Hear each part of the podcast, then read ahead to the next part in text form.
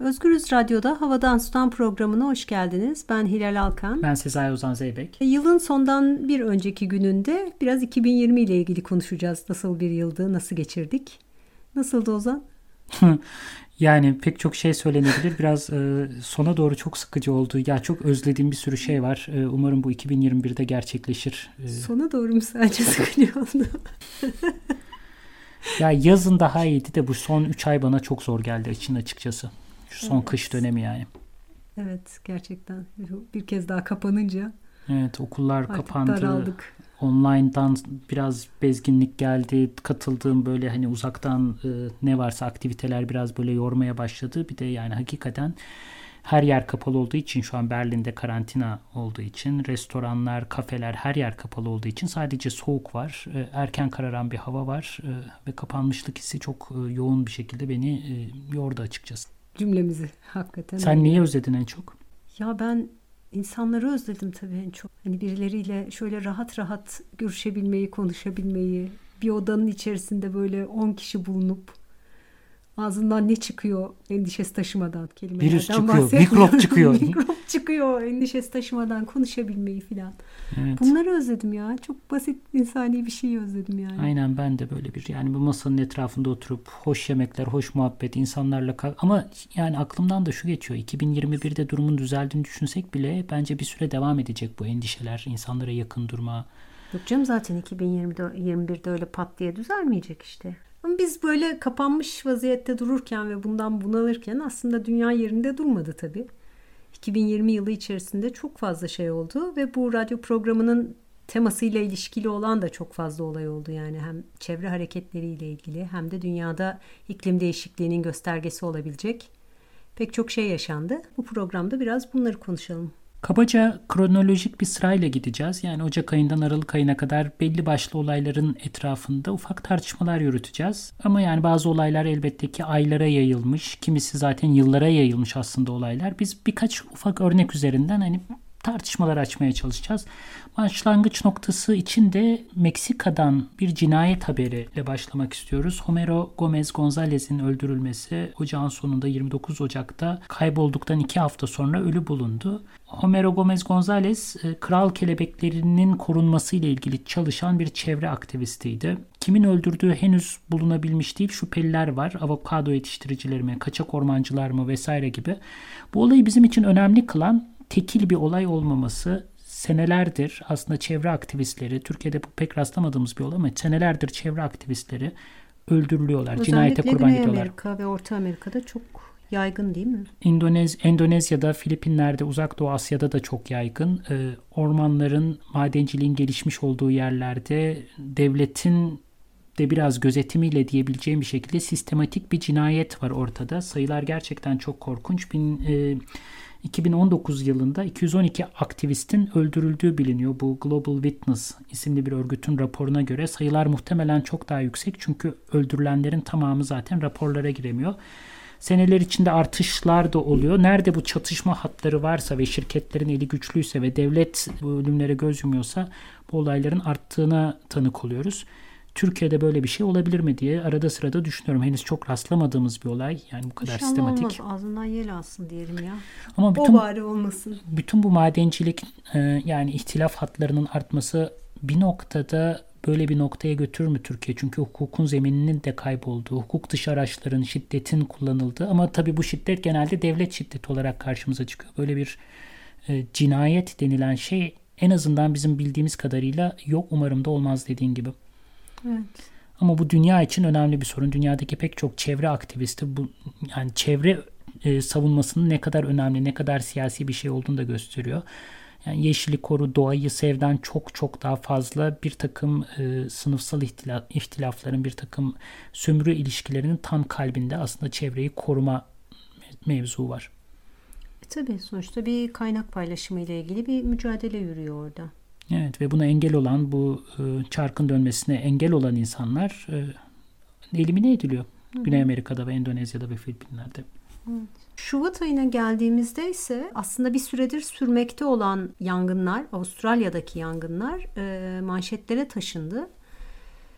İnanılmaz büyüklükte bir yangın furyası yaşandı geçtiğimiz sene içerisinde Avustralya'da. Oradaki bu kurak çalılık yerlerde yangın aslında doğal bir şey olmasına rağmen yani sürekli tekrarlanan bir şey. Yılın kurak zamanlarında olan bir şey. Bu sene hem yangınlar çok erken başlamış, 2019'un Haziran'ında başlamış, hem çok kurak bir yaz geçmiş.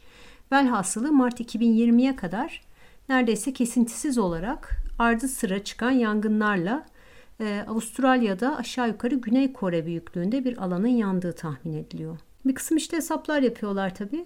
Ne kadar canlının hayatına mal oldu bu hani bitkiler hariç hayvanların ve insanların ne kadarının hayatına mal oldu diye. Yangın söndürme çalışmalarında ya da işte köyleri, evleri, kasabaları yandığı için ölen insanlar var 33 kişi ama onun dışında 3 milyar hayvanın öldüğünü tahmin ediyorlar. Bu esnada tabii aynı dönemlerde biz Avustralya'da bir de kuraklık yüzünden bir kısım hayvanların da katledildiğini okuduk. Bir önceki programımıza referansla işte önce develeri helikopterlerden tarayarak öldürdüler. Sonra yabani Helikopterlerden at... mi tarayarak öldürdüler? Onu bilmiyordum ben. Helikopterlerden ateş açarak öldürdüler. Sonra 10 bin tane atı aynı şekilde öldürdüler. Bunun sebebi neydi bir daha hatırlatsana. Kuraklık, susuzluk. O hayvanlarla paylaşacak suyu yok insanların. Hayvanlar da susuzluktan şehirlere giriyorlar, kasabalara giriyorlar ve var olan su kaynaklarını insanlar onlarla paylaşmak istemedikleri için o hayvanları öldürdüler. Neyse o esnada bir de bu yangınlar sürüyordu yani ve yangınlar inanılmaz bir büyüklüğe ulaştı. Okaliptus ormanları çok yanıcı ormanlar zaten ama okaliptus normalde üremesini de yangına borçlu olan bir ağaçmış. Bu sefer üreyecek orman ağaç pek kalmadı. Bir de burada çok enteresan bir mevzu var aslında. Zengin ülkelerde çıkan bu yani o meydana gelen doğal afetlerle diğer ülkelerde gelen meydana gelen doğal afetler arasında bir ayrım var. Çünkü buradaki hasarın büyük bir bölümü sigorta şirketleri tarafından karşılanabiliyor. Hala bu ne kadar sürdürülebilir emin değilim. Yani bu yangınlar her sene iki senede bir bu sıklıkla bu e, ölçekte olmaya devam ederse bir noktada doğal afetlerin sigortalanması mümkün olmayacak. Zaten bu Filipinler'de, Endonezya'da, Türkiye gibi ülkelerde zaten çok nadir olabilen bir şey. Ama devam etmesini sağlayan bu sistemin bir sigortacılık Tabii yani ama yananlar hani özel mülk olduğunda anladığım kadarıyla yoksa çalıların yanıyor yani oralarında Sigor, sigortalı sigorta zaten onları karşılayamaz ama tabii insanların hayatında devam edebilmesi Hı-hı. için sigorta çok önemli bir yer tutuyor. Fakat dediğin tabii gibi doğru. yani öldürülen hayvanlar yok olan e, tabiatla ilgili bir sigorta var mı zannetmiyorum. Olamaz da zaten. Bunun fiyatı ne olabilir ki? Bu arada ya bu yangınların büyüklüğünü tarif etmek için hani şunu söylemek lazım. Yeni Zelanda'ya kadar ulaşıp oralarda hava kirliliğine neden oluyor duman. Dumandan bahsediyorsun. Şehirlerden yani. şehirlerde yani e, Avustralya'nın kendi şehirlerinde sokağa çıkma yasakları ilan edildi. Dışarıya çıkıp nefes temiz havayla nefes alamayacağı için insanlar. Bu derece büyük bir şeydi. E, Mart ayı itibariyle yangınlar başla, e, yağmurlar başlayınca affedersin ancak söndü. Yani Yeni Zelanda'dan da öteye gitti hatta bir NASA'nın eğitimine katılmıştım ben e, uydu sistemlerinden görüntü nasıl okunabilir gibi ve onu göstermişlerdi. Yani Avustralya yangınlarından sonra dumanı takip edebiliyorlar uydulardan çünkü başka türlü bir renkle skalasında hareket ediyor. Yani Pasifik Okyanusu'nda bayağı doğuya gitmiş ve bütün etki alanını gösterebiliyor. Ve korkunç bir yayılım alanı var. Yani o kadar büyük bir coğrafyayı etkilemiş ki Yeni Zelanda'nın da üstünden geçerek daha doğuya doğru. Yani güneşi kesmesi, kesmesi, havayı zehirlemesi yani pek çok pek çok yan e, etkisi devam ediyor aylarca hatta yıllarca. Bir de karbon salımı tabii. Ya, o, o mevzu da var evet. Yani hani küresel ısınmanın yangınlara etkisinden bahsediyoruz. Aynı zamanda yangınlar da bu sefer aynı döngüye katkı sağlıyorlar ve daha da çok ısınmasına neden oluyorlar tabii. O zaman ısınma demişken Mart ayına da geçelim. 2020 kışı Avrupa'da sıcaklık rekoru kırıldı. Bir önceki rekor 2015-2016 yılında kırılmış zaten. 2020 kışının yani Aralık, Ocak ve Şubat ayları oluyor bu. Kışının ortalaması 1.4 derece daha fazla bu rekordan 2015-2016. Asıl ama korkunç olan sayı şu 1981-2010 arasındaki sıcaklık ortalamasının kış aylarından bahsediyoruz. 3.4 derece daha üstünde. İnanılmaz bir sayı bu ya. Evet. Gerçekten Özellikle kuzey yarım küre ve kuzey yarım kürenin e, daha kuzey bölgeleri daha hızlı ısınıyor. E, küresel iklim değişikliğinden daha fazla etkileniyor. E zaten görüyoruz yani işte 5. kışımızdayız burada ve hala kar yağmadı. Evet. Gerçekten ya. de inanılmaz bir şey bu Berlin için. Gözümüzün önünde bu şekilde olması, insanların bundan endişe duyuyor olması özellikle bir önceki neslin kıyaslama imkanı olanların e, çok anlaşılır. Çok çok korkutucu bir tarafı var gerçekten bunun. Evet. Biz o, o nesiliz aslında ya. Hani gerçekten karı görüyorduk ve kar, kar yok artık şeklinde yaşıyoruz burada. Çok tuhaf bir şey bu. Evet, gözlerimizin önünde gerçekleşiyor. Evet. evet. Neyse bu esnada ama e, hani bütün bu kapanmalarla Karbon salımlarında da ufak tefek düşüşler gerçekleşti. Nisan-Mayıs aylarında da bol bol bunun haberlerini okuduk işte. Hani hiçbirimiz hareket edemiyoruz. Uçaklar uçamıyorlar. Uluslararası ticaret bile durma noktasına geldi. Bunun etkisi nedir üzerine epeyce bir konuşuldu, düşünüldü. Nisan ayında da ortalamanın günlük karbon salım ortalamasının dünya çapındaki %17 düştüğü tespit edildi. Ama pek bununla ilgili ümitlenemedik yani sonuç itibariyle hani sonrasında ayağa kalkma, ekonomiyi yeniden canlandırma vesaire hamleleriyle büyük bir ihtimalle biz bunu fazla fazla yeniden harcarız hissine kapılmamak mümkün değildi o esnadaki atmosferde. Ama yine de 2020 yılında 2019'a e, göre %7'lik bir karbon emisyon düşüşü yaşanmış her şeye rağmen. Ya bu çok bence ümit veren bir sayı değil benim için. Yani bir %7 o kadar ya bu kadar durdu hayat diyoruz, karantina diyoruz. %7 o kadar da büyük bir düşüş Yok, değil. Değil değil. Ama bu ortalama tabii çünkü hayatın durmadığı aylar vardı. Bir de dünyanın her yerinde her şey durmadı malum yani. Ya bir de bütün bu olay bittikten sonra biz yani akıllandık artık bambaşka bir iklim değişikliği politikası uygulayacağız noktasında değiliz. Yani başka bir sebepten ötürü hareket edemiyoruz. Hastalık bulaşmasın diyerek evlerimizde kalıyoruz. Yani bu bir sistemik değişime işaret etmiyor henüz. Tabii ki. Tabii ki etmiyor. Ya böyle olaylarda galiba hani e, siyasi bir mücadelenin olması çok ayırıcı benim için. Eğer yoksa her yere savrulabilir. Yani şuradan iklim değişikliğine yönelik olumlu hamleler değil gayet faşizm de çıkabilir bu sürecin sonunda. iki sene, bir buçuk senenin sonunda. Evet. Hiç olumlu bir şey söyleyemeyeceğiz değil mi? Söylemeye çalışıyordum. Bel, belki ruh halimizle de ilgili. Yani senenin sonu burada kış çok fazla yani biraz böyle mazeret gibi olacak ama yani günler çok erken kararıyor. Saat üç buçukta falan göz yani bayağı karanlık çöküyor. Bizim de ruh halimiz biraz karanlık galiba 2020 Tamam o zaman biterken. ben Haziran ayından bir tane iyi haber paylaşacağım. Söyle Haziran ayında Haziran olumlu ayındaki haber. olumlu haberi vereyim ben. Amasra'da bir termik santral yapılacaktı. Hema termik santrali. Ve bunun içinde bütün Amasra'da böyle büyük bir plan değişikliği yapıldı. Bir liman vesaire dahil olmak üzere. İşte bu planın e, durdurulması için oradaki çevre örgütlerinin mücadelesinin sonunda Danıştay 6. Dairesi planı durdurdu. Yürütme durduruldu yani. Ve gerekçesi bence çok güzel. Esas önemli olan o. Herhangi bir böyle teknik nedenle şu raporu eksik, bu su böyle filan diyerek değil uygulanması halinde giderilmesi güç veya imkansız zararların doğmasına yol açacağı için plan iptal edildi. Herhalde buna en azından şimdilik bir kazanım olarak bakabiliriz. Ne ya bu büyük bir kazanım gerçekten. Orada verilen hukuki mücadelenin yani bu kadar ümitsiz bir pozisyonda olmamıza rağmen hukuki mücadelenin hala belli kazanımları oluyor Türkiye'de. Evet hala bir araç bu. Ee, Kaz Dağları ile ilgili olarak da Sinan'la bunu konuşmuştuk biraz. Yani hukukla hala en azından yavaşlatmak, engellemek, canlarından bezdirmek filan bir nebze mümkün. Tabii aynı şey bizim için de geçerli. Yani pek çok hareketi, pek çok siyasi mücadeleyi yavaşlatmak, durdurmak, engellemek mümkün oluyor. Şimdi o zaman devam etmeden bir ufak şarkı arası verelim.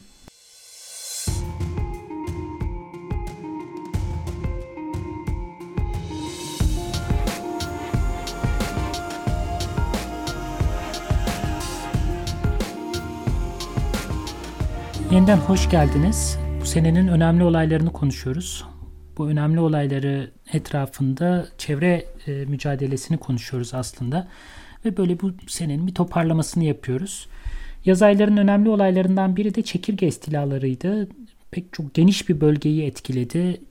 Görüntüler var YouTube'da. Onları seyrederken gerçekten bayağı şaşırtıcı oldu benim için. Bulut gibi yani korkunç kocaman bir coğrafyada çekirgeler e, bulut gibi kaplamışlar. Neredeyse güneşi engelliyorlar ve çevresinin arkasında iki tane adam arkalarında işte zehir tüpü çekirgeleri yok etmeye çalışıyorlar. Seyrettiğim görüntülerden biri. Yani ne kadar çaresiz yani o kadar milyonlarca milyarlarca hayvanın olduğu bir yerde kendi ağaçlarını korumaya çalışıyorlar. Çünkü bir sene iki sene eğer verim alamazlarsa ürünlerinden e, yani ağaçlarından o meyveleri toplayamazlarsa bunun sonucunda muhtemelen birkaç yıl içinde göç etmek zorunda kalacaklar o coğrafyadan. Benzer bir e, iklim olaylarının kırılganlığı beslemesi meselesini selde de görüyoruz. Özellikle Güneydoğu Asya'yı e, ard arda vurup duran sellerde neticede topraklar kaybediliyor işin aslı ve büyük göç olaylarına neden oluyor. Sellerin de çeşitli sebepleri var. Mesela bu sene önemli olaylardan biri gene Bangladeş, Nepal ve Kuzeydoğu Hindistan'ı etkileyen muson yağmurlarıydı. Muson yağmurları zaten o coğrafyayı şekillendiren önemli bir yağış sistemi hep vardı. Fakat e, şu son zamanlarda kontrolden çıktı. Yağış bıraktığı yağış miktarı e, ve şiddeti arttı. Bu da kayıpların artmasına sebep oluyor. Kontrolden çıkmış bir doğal afet haline gelmiş durumunda. İklim değişikliğiyle ilgili olarak zaten bu iklim anomalilerini sık sık konuşuyoruz. Yani bir yandan kuraklık oluyor. İşte şu anda Türkiye'de barajlar yüzde İstanbul'da pardon e, barajlar yüzde yirmi doluluk seviyesinde. Son 10 Şu anda dediğin kış şu aylarında. Anda, şu anda evet kış aylarındayız ve şu anda o barajların dolu olması gerekirdi. Ve barajlar boşlar. Son 10 yılın en kurak kışı geçiyor diyorlar ki zaten İstanbul'da sıcaklıklar işte 16-17 derece. Ama aynı zamanda yaz aylarında da e, Türkiye iki büyük sel felaketiyle sarsıldı. Bir tanesi Bursa'da sonra Ağustos ayında Giresun'da olan iki felakette hem can kaybı oldu, ciddi şekilde can kaybı oldu hem de çok miktarda işte konut ve iş yeri yıkıldı. İkisi de aşırı yağışlar nedeniyle dere yataklarının taşması yüzünden oldu. Bir yanda aşırı yağış var. Özellikle kuzey ülkelerinde yağış miktarı artıyor. Akdeniz gibi yerlerde kuraklıklar artıyor. Kuraklık artıyor fakat bir yandan da yağış olduğu zaman çok daha fazla yağış, ani çok yoğun yağışlara maruz kalıyor Türkiye gibi coğrafyalar. Bir de bir üçüncü grup işte belli yerlerde kasırgaların e, şiddeti artıyor. Özellikle Uzak Doğu Asya'da e, ve Amerika'nın doğusunda çok şiddetli. Bu sene 30 tane oldu değil mi? Yanlış bilmiyorum. Evet. Ve evet, alfabedeki, harf, alfabedeki harfler bittiği için Roma rakamları ile isimlendirmeye başlamışlar. Artık haber de olmuyor galiba bunlar kolay kolay. Sıradan olaylar haline geldi. Evet Amerika'nın doğusunu kasırgalar vururken batısını ise büyük e, orman yangınları vurdu bu yaz. Hatta sonbahara sarktı. E, Kaliforniya eyaletinde özellikle. Normalde de her sene tekrarlanan yangınlar bu sene Avustralya'da olduğu gibi devasa büyüklüklere ulaştı ve eyalet yüz ölçümünün yüzde dördünü kaplayacak kadar büyük yangınlar gerçekleşti. İşte aynı zamanda bu şehirlere falan da sıçradı biliyorsunuzdur. Kuzeye ee, kadar gitti değil mi dumanlar? Seattle şehrinden bir arkadaşın evet, evet. galiba dumanları göster göndermişti evet, Kanada evet. sınırında. Kanada'ya ulaştı dumanlar ki aslında yangınlar da zaten yani Kaliforniya ile sınırlı kalmadı. O e, batıdaki diğer eyaletleri de mesela Oregon'u da büyük ölçüde yaktı. Eyalet tarihinin en büyük yangınıymış bu. Ve Yangının sebebi işte biraz önce konuştuğumuz gibi yani iklim, iklim anomalileri, yağış yok. Çok büyük sıcaklık dalgaları var. O sıcaklık dalgalarında ağaçlar çıra gibi tutuşuyorlar. Ha, burada bir başka sebep daha konuşuluyor. Yani doğrudan iklimin etkisi değil. E, Amerika Birleşik Devletleri'nde orman yangınlarını önlemeye yönelik çabaların da e, bir etkisi olduğu konuşuluyor. Kastedilen de şu bu orman yangınları aslında arada sırada olan e, oradaki habitatın yeniden canlanmasını sağlayan arada bir yeniden doğum anlamına gelen bir sürecin parçası aslında. Fakat 1950'li 60'lı yıllarda orman yangınlarını engellemek amacıyla hemen müdahale. Yani o ilk 24 saat içinde söndürülmesine yönelik hamleler yapılmış. Bunun da sonucunda ormanların nasıl diyelim e, ekolojisi değişmiş. Yani daha seyrek olması gereken ağaçlar daha sık hale gelmişler ve orman yangınlarına daha nasıl diyelim açık hale gelmişler. Şu anda bir de bu iklim değişikliğiyle yani havaların ısınmasıyla kurak yaz mevsimleriyle birleşince yangınları engellemek de zorlaşıyor bu yüzden. bu yangın meselesi gerçekten bu tabii yangınlar yani e, bitkilerin kendi yaşam döngülerinin bir parçası olan yangınlar meselesi hakikaten çok enteresan. Amerika'da bir de savana meşesi denen ormanlık alanlar var. Sadece meşe ormanları ama büyük ağaçlar değiller bunlar yani hakikaten savana işte. Tek tük ağaçlar, yanlarında çalılar var, küçük otlar var vesaire ve o meşelerde böyle serpilmiş devasa meşe ağaçları değiller, ufak tefekler. Ve bunlar da düzenli olarak yanıyorlar. Ve yandıklarında arkalarından kalan açıklıkta da başka bir sürü canlı hayat buluyor. Tam da bahsettiğim gibi yine yangın kontrol sistemleriyle bunları yanamaz hale getirmişler. Aynı dediğin gibi yine çok sıklaşmış bitkiler ve neticede oradaki çeşitliliğin, yaşam çeşitliliğinin ciddi şekilde azalmasıyla sonuçlanmış olay. İşin bir başka tarafı da bunlar daha çok işte Amerikan yerlilerinin kapatıldıkları rezervasyon alanlarındalar.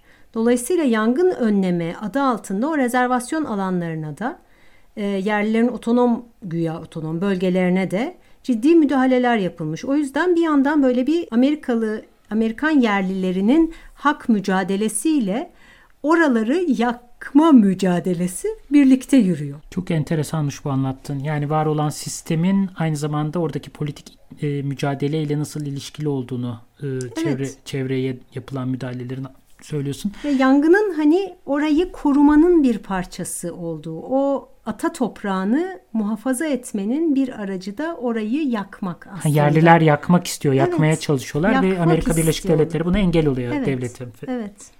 Bu da ne kadar karmaşık sistemlerle karşı karşıya olduğumuzu gösteriyor aslında. Yüz, ne yani yüz binlerce yılda hatta milyonlarca yılda oluşmuş bir takım sistemleri e, çok e, sınırlı amaçlarla müdahale ederek değiştirmeye çalışıyoruz. Orada göremediğimiz pek çok başka husus var aslında. Evet. Ama tabii bir yandan da yani iklim değişikliğinin hani bu yangınların kontrol edilemez boyutlara gelmesindeki etkisini de unutmak mümkün değil maalesef sürekli kendisini hatırlatıyor. Evet yani sadece ormancılık değil ormancılığın üstüne bir de kuraklığın gelmesi bu yangınların kontrol edilmesini güçleştiriyor. Başka neler var? Türkiye'den neler anlatabiliriz bu seneyle 2020 ile ilgili? Ah, Kaz Dağları'ndaki nöbet var. Bir seneyi geçti. Bir buçuk sene oldu nöbet başlayalı. Bir kısım kazanımlar oldu, bir süreliğine durdu. Bakalım sonrasında ne olacak göreceğiz. Ama bu esnada orada nöbet tutan, su ve vicdan nöbetini tutan Kaz Dağları kardeşliğinden aktivistlere habire ceza yazıyorlar. Kasım ayı itibariyle 500 bin lirayı geçmişti yazdıkları Cezanın ceza. sebebi ne? Ayakta durmak ne? Pandemi Kamu... kurallarına aykırı hareket etmek. Olağanüstü. Hı hı. Değil mi? O nedenle işte korona tedbirlerine uymadıkları gerekçesiyle uymamaları da orada bulunmaları zaten ceza yiyorlar sürekli. Bu da konuşmamızın başında hukuk ne derece yardımcı hı hı. ne derece engel diye bir konu olmuştu. Bu da engele dair bir örnek oldu. Evet, evet güzel bir örnek olmadı ama maalesef işte bir örnek oldu. Bir de bir yasa geçti. Önemli yenilenebilir enerji ile ilgili. Neydi o? Anlatmak ister misin? Kasım ayında evet maalesef geçti. Cumhurbaşkanlığının onayını bekliyor herhalde hala. Türkiye 2016 yılında plastik atıklarını biyokütle olarak saymaya karar vermiş. Biyokütle ne? Ne demek bu dediğin? Ya biyokütle henüz fosilleşmemiş ama canlılardan arta kalmış bir organik madde. Ağaçlar mesela. Ağaçlar, işte hayvanların kullanılmayan artıkları, derileri, kürkleri, Çöp, atık organik şeyleri. çöpler. Onlardan kompost yapılıyor ama evet tabii yakabilirsen hani çok yeşiller öyle bir problem var. Ama yine de yakabilirsen eyvallah. Peki bunlar yenilenebilir enerji olarak mı görülüyor? Bu lastik yenilenebilir yakmak. enerji olarak görülüyor. İşte lastik yakmak normalde tabii lastik biyokütle dediğin zaman insana gülerler. Türkiye'de biyokütle Plastik de öyle. Bir de malum Türkiye e, başka ülkelerin çöplerini alıyor. Hani geri dönüşüm yapıyoruz ya biz güya. Onları da yakıp yeşil enerji mi oluşturacağız? Evet. Aynen öyle. Yani başkasının çöpünü alıp ya da kendi çöpünü her neyse çöp yakarak bundan enerji elde edeceğiz ve bunun ismi yenilenebilir enerji. Bu yeni geçen yasadaki dehşet verici şey ise bunlar yenilenebilir enerji teşviği alacaklar. Zaten yani iş orada değişiyor değil mi? Yani orada. bu yenilenebilir evet, enerji evet. dünyanın geleceği için yapılmış bir hikaye olmak zorunda değil. E, teşviklerden yararlanabilmek, plastikleri yakabilmek için yeni bir kapı açılıyor. Bir de işin iyice ironik olan tarafı araba lastiği bu yakma işlemi bağlamında tehlikeli veya özel işleme tabi atık olarak kabul ediliyormuş Türkiye'de mevzuatta. Önder Algedi'nin bununla ilgili çok güzel bir yazısı vardı mecliste komisyondan geçmeden önce bu tasarı. Ya böyle efsane bir şey yani siz tehlikeli atığı yakıyorsunuz Dünya kadar zehirli gaz çıkartıyorsunuz. Dünya kurtuluyor. Evet yeşil enerji oluyor. Bir de üstüne teşvik alıyorsunuz. Gerçekten çok şeker.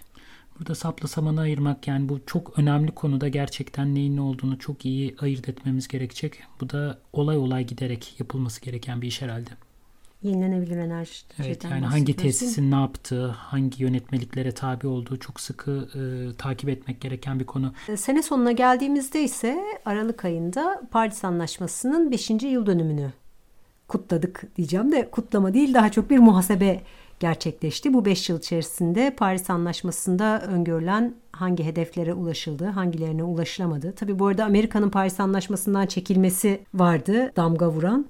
Şimdi geri dönüyorlar. Şimdi e, inşallah geri dönecekler evet. Ama Paris Anlaşması'nda belirlenen hedeflere de Avrupa ülkeleri bir raporla ne kadar ulaştıklarını açıkladılar değil mi? Evet yani çok kabaca söylemek gerekirse kendi koydukları hedeflere 18 üyeden hiçbiri e, ulaşamadı. Ulaşılan bir takım hedefler var. Fakat yani bir buçuk derecenin altında tutacak e, değişiklikler gerçekleşmedi. 2 derecenin üstüne çıkma ihtimalimiz ise gayet yüksek. Bu bir buçuk iki meselesini kısacık bir açmakta fayda var herhalde. E, sanayileşme öncesi atmosfer sıcaklığının ne kadar üzerine çıkarsak yine de dünya bildiğimiz dünya olarak kalır gibi bir hesaplama yapıldı. İşte bir buçuk derece üstüne çıkarsak hala idare edebiliriz diye düşünülüyor. Paris Anlaşması'na da bu limit olarak kondu. Ama şu andaki karbon salımlarımıza bakılırsa bir buçuğu haydi haydi geçeceğiz. Hatta ikiyi de geçecekmişiz gibi gözüküyor. İşte bütün amaç sınırlayarak bu artışı engellemek, durdurmak. Bu arada o bir buçukla iki arasında da aslında çok büyük bir fark var. Birbirine çok yakın gibi gözüküyor. Bunu bir sarkaç gibi düşünmek lazım. İp ne kadar uzun olursa yani ne kadar e, uzun vadede sıcaklıklar artarsa aşırı olaylar da aşırı doğa olayları da o kadar artacak. Yani bir uçtan diğer uca savrulma ihtimalleri de artacak. O yüzden bir buçuk ve iki arasında aslında çok büyük bir fark olduğunu da belirtelim. Evet tabii ki bu bahsettiğimiz e, bütün bir seneye damga vuran iklim anomalileri bu yarım derecelik farkla gerçekten katlanarak artıyor. Velhasılı e, seneyi bitiriyoruz. Çok iyi haberler veremedik bu geçtiğimiz seneden. Ha, bu sene direnişlerin de olduğunu, pek çok insanın mücadele ettiğini, çevreyi korumak için e, örgütlendiğini de hatırlamakta fayda var. Yani öyle boşa geçen bir sene falan asla değil. Sadece devletlerin tahakkümünde geçen bir sene de değil. Pek çok yerde insanlar mücadelelerine devam ediyor. Evet ama yine de bu yaşadığımız kapanmanın, izolasyonun örgütlenmeyi, birlikte mücadele etmeyi bir dönüştürdüğünü, bu pratiklerimize biraz sekte vurduğunu ve hatta işte Kaz Dağları örneğinde oldu, gördüğümüz gibi yani bazen bunun böyle normalde yasal olan, normalde kabul edilen şeylerin dahi cezalandırıldığı bir atmosferde gerçekleştiğini, içinde bulunduğumuz pandemi koşullarının ve bununla ilgili bütün bu sıkışıklığın hakikaten işleri zorlaştırdığını da kabul etmek lazım herhalde. Yani direniş anlamında işleri evet, zorlaştırdığını. Evet. Yeni kapılar açıyor. Fakat evet fiziksel eylemliliğin, fiziksel eylem yapmanın önüne geçti. İş makinelerini durdurmak çok daha zorlaştı. Yine de umuyoruz ki 2021 daha iyi bir sene olacak. 2021'de görüşmek üzere. Hoşçakalın.